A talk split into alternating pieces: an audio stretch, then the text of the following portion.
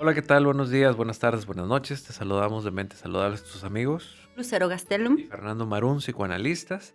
Y estamos aquí para hablar otro tema muy interesante, otro tema donde tenemos aquí al especialista en adolescentes y niños. Y es el tema la empatía entre padres e hijos. ¿Qué tema?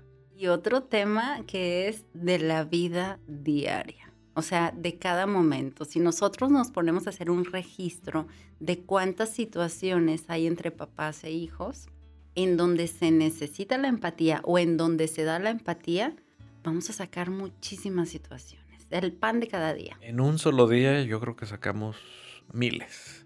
En la convivencia y hasta en la distancia con los hijos, tenemos que estar viendo, tenemos que estar actuando, tenemos que estar educando, tenemos que estar trabajando, tenemos que estar haciendo muchas cosas al mismo tiempo.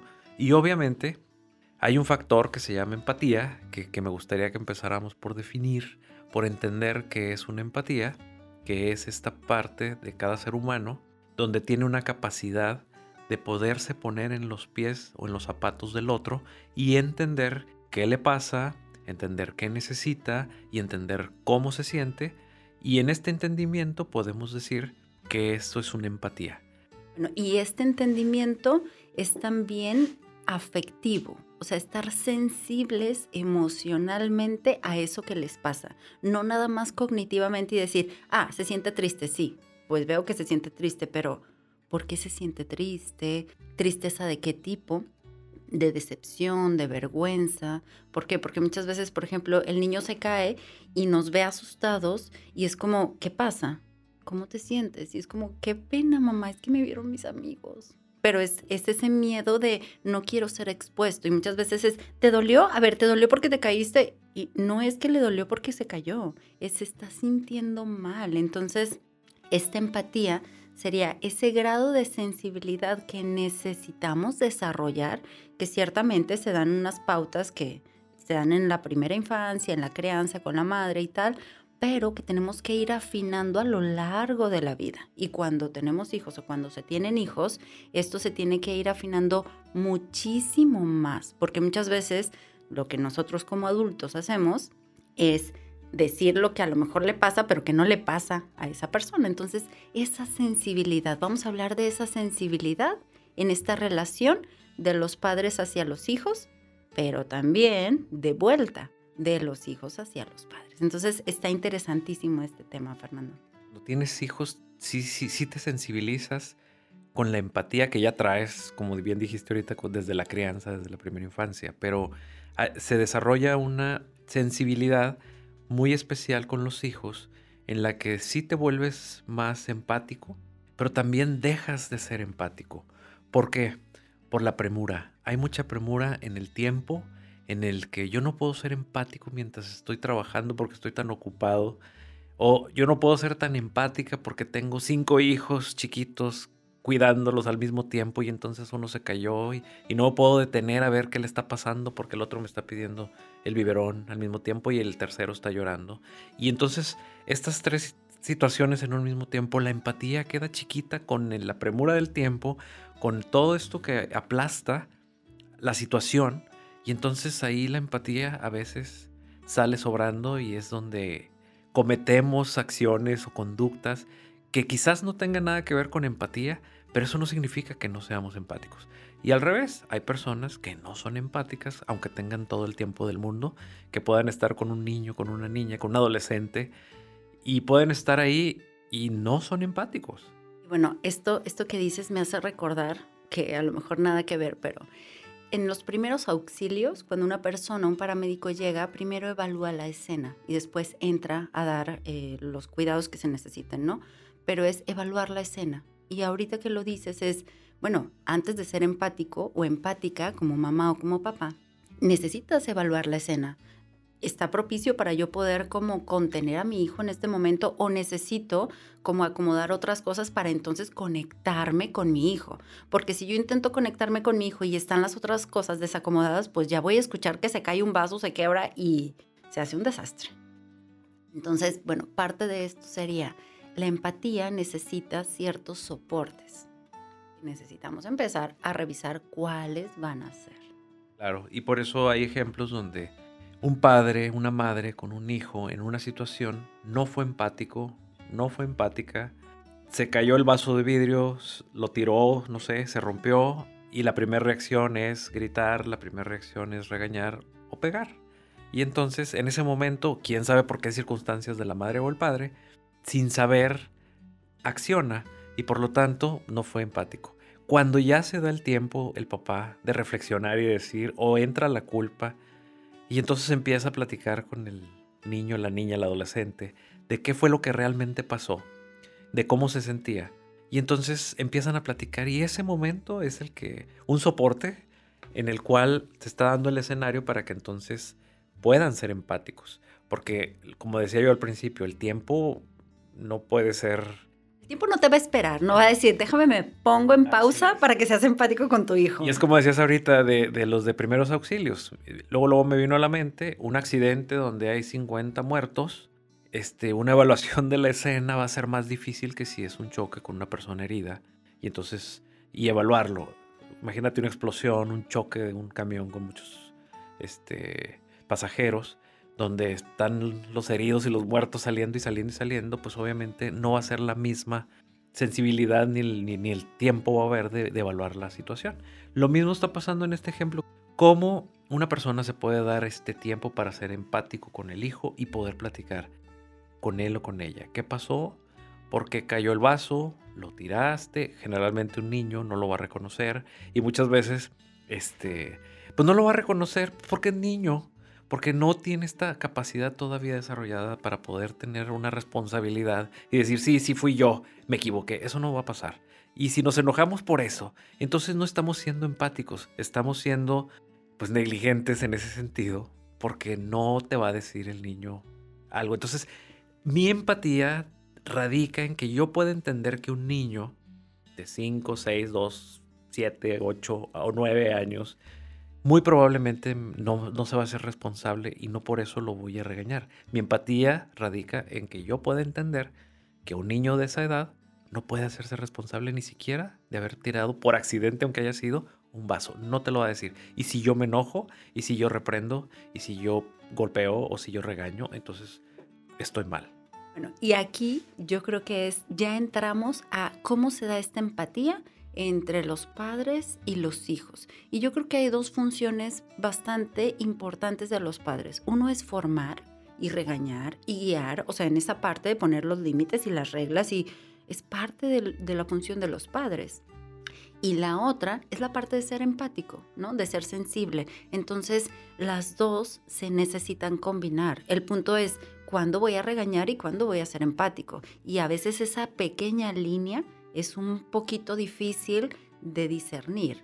Por esto mismo que dices, también al niño se le tiene, al niño que se le cae el vaso, también se le tiene que enseñar, si es necesario, llamar la atención, preguntar qué fue lo que pasó, es que lo puse en la orillita. Bueno, sí, mi amor, pero a la próxima, si agarras un vaso que sea de plástico o si lo vas a poner en la mesa, ponlo en el centro.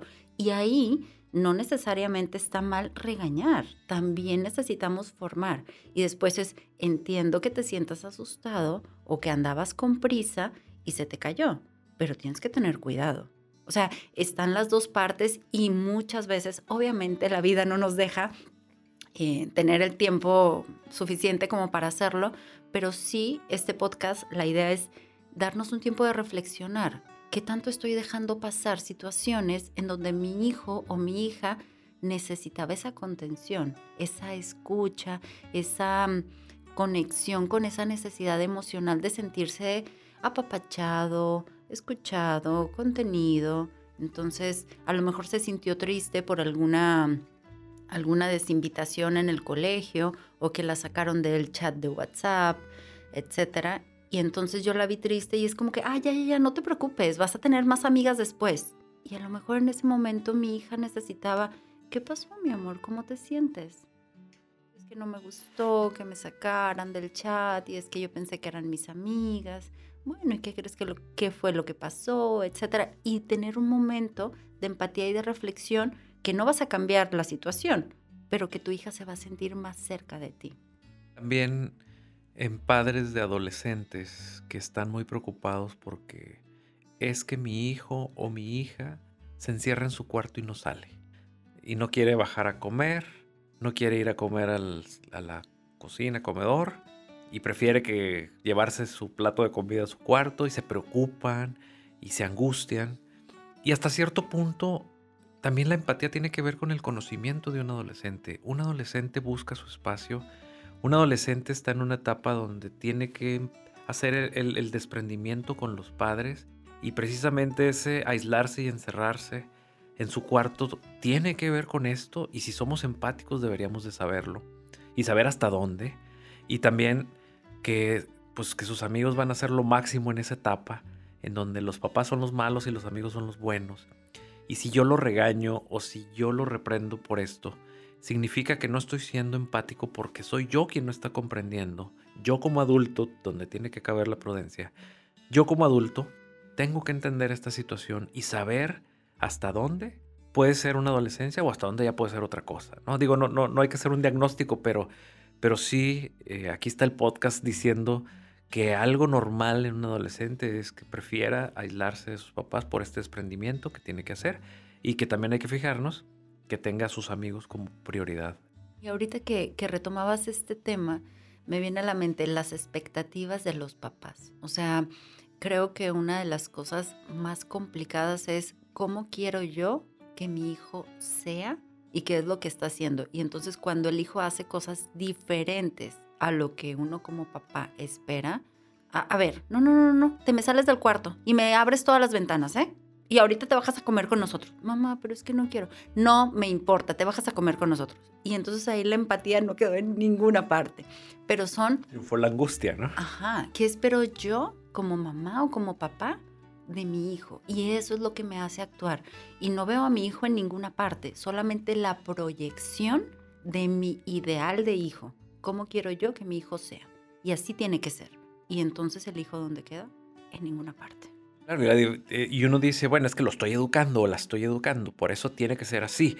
Y bueno, una cosa es educar y otra cosa es tener empatía y entender que los hijos no necesariamente o no pueden ser igual a nosotros. Y nosotros estamos esperando que sean lo que nos gustaría haber sido a nosotros, que cumplan nuestras propias expectativas y frustraciones, y le estoy dando lo que a mí no me dieron y por lo tanto tú tienes que reaccionar ante esto, y es ahí donde si no hay empatía se me pasa la mano y el hijo no terminó ni siquiera educado, ni entendido, ¿verdad? La otra cuestión es, tú como hijo me vas a dar a mí mi medallita de que soy buena mamá o buen papá si tú haces esto, esto, esto, esto. Entonces, también los utilizan, esto se va a escuchar horrible, pero como moneda de cambio. Lo real. Real, totalmente, porque entonces si tú eres exitoso en la escuela, si te va súper bien, si te ves súper bien, si eres sociable, si entras en el grupo de no sé quién, entonces yo me voy a levantar así como mi barbilla y mi cara y voy a decir, es que soy muy buena mamá o soy muy buen papá. Entonces, cuidado con estar utilizando a sus hijos para tener como esa medallita.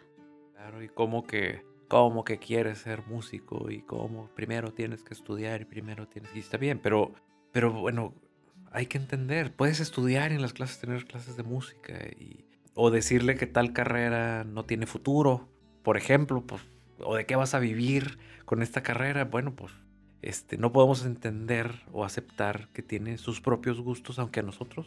Aunque a nosotros no nos guste. Esa es la parte más interesante de la empatía que hay una diferenciación entre quién soy yo como adulto y quién es mi hijo como ese ser que tiene intereses, gustos. Ahora, ciertamente va a haber ciertas cosas o ciertas reglas que son necesarias. A ver, mijito, si, si vas a estudiar, necesitas estudiar algo, mi papel como papá, como mamá, va a ser darte una formación. Ya después tú sabes qué haces con tu vida, pero mi papel sí va a ser mandarte a la escuela y estudiar y que saques las materias, que sepas más o menos cómo sobrevivir. Pero fíjate, en esta explicación ya estás siendo empático, porque al hijo le estás explicando cosas que no sabía a lo mejor, pero que tiene que entender y lo está entendiendo de la mejor manera empáticamente hablando. Y los hijos también tienen que entender, bueno, en la vida vas a hacer cosas que no te gusten 100%, pero que así es la vida. O sea, la vida no va a ser, siempre voy a hacer cosas que me encanten. No, no, no, no, no. Eso no es. Ahora, que te toque la fortuna de elegir un trabajo que te guste y que te vaya bien, maravilloso. Pero no siempre todas las cosas que vas a hacer vas a decir, qué felicidad, hoy me levanté con ganas de hacer el café, lavar los trastes, maravilloso. Pues no, pero a veces lo vas a tener que hacer. Claro, es, es educarlos en esto, es enseñarles, pero muchas veces, cuando, ¿qué pasa cuando los padres realmente no son empáticos? O sea, no están, no están pudiendo enseñar esto y ni ellos mismos lo hacen. Por lo tanto, el hijo no va a obedecer, ni mucho menos va a entender lo que le queremos decir. O en ciertos casos los hijos se ponen como, como los empáticos, como ahora soy yo el que me va a portar bien cuando mis papás no son los que se portan bien. Como que se vuelven los padres de los padres. Y ahí, bueno, es, son casos, ¿no? Bueno, y ahí es perder la identidad, porque pierden la identidad. O sea, ellos dejan de ser ellos y se vuelven lo que los papás quieren ser. Y eso es muy peligroso, porque entonces ya no saben a dónde van. Ya es, bueno, mi mamá piensa que yo debo de hacer esto y entonces por eso lo hice. Bueno, ¿y tú qué quieres? No sé. Pierden su brújula. Van por el deber ser y no por el ser. El ser regulado por los padres. Bueno, una de las maneras en que, o una de las preguntas, Lucero, es, bueno, ok, los padres hay que, hay que ser empáticos con los hijos, pero pues los hijos no nacen empáticos. ¿Cómo, ¿Cómo va a ser un hijo empático si el niño no se hace ni responsable de que tiró un vaso de vidrio y lo quebró? Bueno, ahí también es cómo enseñarle la empatía a los hijos, pero también no esperar que esa empatía sea como la de un adulto. ¿Por qué? Porque un adulto ya ha crecido, ha madurado, ya tiene recursos para se poder... Supone. se supone que... Suponemos esperamos que un adulto ya pueda tener estos recursos de diferenciación, de, eh, racionalización, y entonces tenemos que enseñarle también al hijo a que pueda ser empático. Por ejemplo, el niño, no sé, van al colegio, van a la escuela y va y es como, mamá, mamá, pero es que ya pásame el chocolate. Mi amor, te comiste un sándwich en la casa dame oportunidad porque vengo manejando. Tienes que aprender a esperar. Mamá está ocupada. No te puedo dar el chocolate ahorita. Ay, mamá, pero ¿por qué no los? Espera. Tienes que aprender también a ser empático conmigo. Yo no puedo detener el tráfico, yo no me puedo detener aquí. Tienes que aprender a esperar. Y a lo mejor ese niño va a llorar, se va a enojar, pero con esa acción él va a ir aprendiendo ah, mamá está ocupada. Y yo también necesito entender que a veces mamá está ocupada, que mamá no es maga, que no va a poder detener el mundo para poder darme mi chocolate que tanto quiero. Porque entonces caeríamos en dejar a ese niño infantilizado como un bebé que llora y le dan el chupón o, o el biberón o la teta, ¿no? Entonces, en este sentido, es, tenemos que enseñar a los hijos también a ser empáticos, a que puedan entender algunas cosas, algunas cosas, no todas. O sea, ahí también hay una línea muy delgada, algunas cosas en donde los papás no van a poder hacerlo porque son humanos. Y otro ejemplo con los niños de no déjale su juguete a tu amiguito y tú juega con el tuyo. Pero es que yo quiero el de... No, tú juegas con el tuyo y él, es que, es que él se va a sentir mal si se lo quitas. Y entonces ahí estamos eh, educando en la empatía, en donde si yo le quito de manera injusta un juguete al otro, el otro se va a, llorar, se va a sentir muy mal, se va, a entristecer, y entonces espero que ahí voy entendiendo que el otro se puede enojar, se puede entristecer por una acción mía. Eso es empatía también, pero es lo que vamos eh, enseñando los padres o los adultos a los, a los más jóvenes o los más chicos, que son los niños. El problema viene cuando hay padres que no son empáticos, donde si quiero todo, te lo doy todo, donde si hago, no pasa nada, donde no hay límites y entonces la empatía ahí no se desarrolla en ningún lado y eso se va cuando crecen estos hijos, cuando crecen estos niños, en la pareja de adultos, en los trabajos, con la pareja, en las fiestas, en muchos lugares, pues son gente problemática o gente que llega e impone su poder sobre los empleados subordinados o sobre la pareja o sobre sus propios hijos y entonces yo mando y, y aquí no hay una empatía por nadie, simplemente hay un narcisismo para mí. Te iba a decir, eso suena mucho a una persona altamente narcisista. tiene que ver con la falta de empatía y que los padres podemos crear y criar un narcisista en potencia. Bueno, y la otra parte, la contraparte de este ejemplo de, que pusiste de los niños, de compartir el juguete, hay padres que también pueden llegar a ser un poco agresivos, que los papás también pueden llegar a ser agresivos. Y decirle, a ver, ¿qué sentirías tú si te quito el juguete? A ver, y se lo quita y el niño llora. ¿Ves? ¿Ves? Eso sintió tu amiguito. Y es como, ah, ah, ah, tranquilo, vamos despacio. ¿Por qué? Porque no se trata de que hagas sentir mal a tu hijo para que él entienda. No necesitas hacerle lo mismo. Por ejemplo. ¿Y qué pasa cuando es recurrente? Van los amiguitos o van los hermanitos y entonces uno le tira el helado al otro. Y entonces los papás, como ya ha pasado varias veces, van y al hijo que le tiró el helado le agarran el helado y se lo tiran y llora no se trata de que los papás vayan y Violencia se pongan a la altura. Quieren apagar el fuego con fuego. Así es. Entonces es un, a ver, mijito, le tiraste el helado a tu hermano. Tu hermano se quedó sin helado. Ahora tú le vas a compartir helado a tu hermano. Él no se va a quedar sin comer helado. Pero no quiero. Si no quieres, entonces se lo damos todo a él. Si no compartes, te lo quitamos a ti. Y entonces, enojadísimo, pero le va a compartir el helado. Porque no se va a querer quedar sin helado. Ahora, puede haber otros niños que son un poquito más dominantes y es como, pues no le comparto. Pues entonces dame el helado. No, dame el helado, por favor. No, entonces le agarramos la manita y le quitamos el helado. Y aquí está el helado. Tu hermano no quiso compartir, ni modo. Ahora, hay otras dinámicas ahí en donde el otro eh, hijo o el hermano se pueda sentir culpable y ya después lo vamos a trabajar. Pero sí es importante no utilizar violencia con violencia. Era apagar el fuego con fuego. Pero bueno, está muy interesante este tema. Vamos a ver también por qué a veces no se puede dar la empatía. Porque también no siempre vamos a, poner pausa en la vida y decir, vamos a ser empáticos. Sí, genial. Ya escuché un podcast donde me lo explicaron y ahora sí ya voy a ser empático. No, hay que, hay que ver que los seres humanos tenemos trastornos. Y trastornos tenemos todos, poquitos, muchos, eh, graves, leves, como sea, pero hay trastornos. Y un trastorno narcisista de la personalidad, una de sus características precisamente es la poca o nula empatía. Y por lo tanto, le explicamos, le damos clase, lee un libro, escucha un podcast, escucha un curso, escucha un maestro, escucha lo que sea y no va a entender. No va a entender porque su trastorno narcisista no le permite ni tenerlo ni entenderlo. Y generalmente no hay remedio. Por lo tanto, también hay que saber con quién estamos o quiénes somos.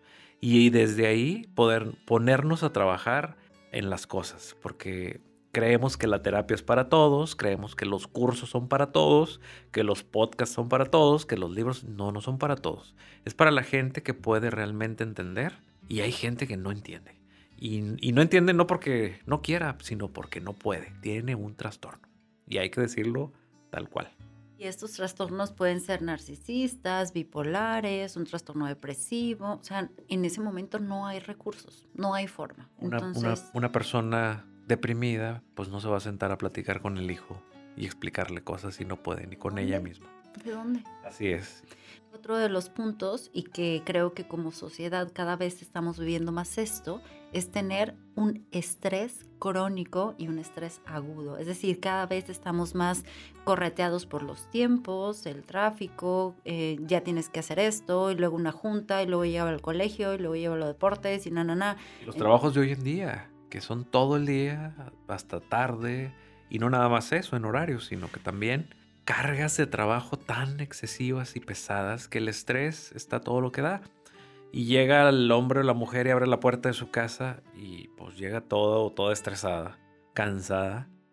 Pues la empatía no se va a dar tan, al menos tan fácilmente. Y si eso le agregamos que tiene algún trastorno depresivo o, narcisista, donde bueno, un narcisista pudiera llegar a, a tener un buen puesto, pero pero no empatía precisamente ni para sus empleados ni para la gente en su casa, pues obviamente, pues esto no se va a dar, ¿no? Tampoco esto se puede dar en, ambientes violentos, padres violentos con... Activos, que rápidamente reaccionen con, con rabia, con golpes, con palabras despectivas. Claro, en situaciones también de problemas económicos que las, los papás están presionados por el dinero, la empatía, la preocupación, el estrés, no les van a permitir, al menos tan fácilmente o simplemente no les van a permitir. Un arranque de enojo, ¿no? Un arranque de enojo porque pasó algo que no esperabas, porque tú tenías otros planes y entonces tus hijos los cambian por alguna razón y bueno, a veces podemos explotar como personas, ¿no? Todos nos enojamos, todos. Nada más tenemos que ir revisando cómo ir reaccionando y también entender que no siempre vamos a ser empáticos en el momento. O sea, es casi imposible. ¿Por qué? Porque no podemos dominar nuestra emoción y contener al mismo tiempo. Una cosa primero y otra cosa después. También los problemas en la relación de pareja. Si hay problemas en la relación de pareja, bueno, pues la empatía con los hijos puede distorsionarse o puede difuminarse, ¿no? Bueno, y este tipo también, que en, otro podcast lo podemos abordar, como estas lealtades que se van haciendo al interior de la familia, ¿no? Si yo estoy peleada con tu mamá, entonces sí te dejo, o si yo estoy peleado con tu papá, entonces sí te doy permiso, y bueno, se hace ahí un... El equipo papá y el equipo mamá. Desequilibrio. ¿Qué consecuencias hay cuando no hay una empatía en una familia, cuando hay hijos?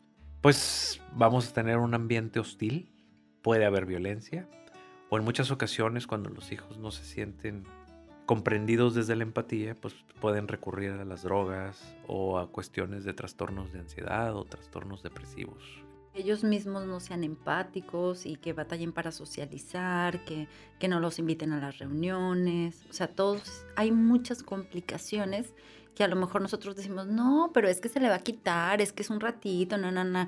No, no es como que se le va a quitar. Hay muchas complicaciones y muchas implicaciones. Y hay que dimensionar esta última palabra. Implica. ¿Qué implica todo esto?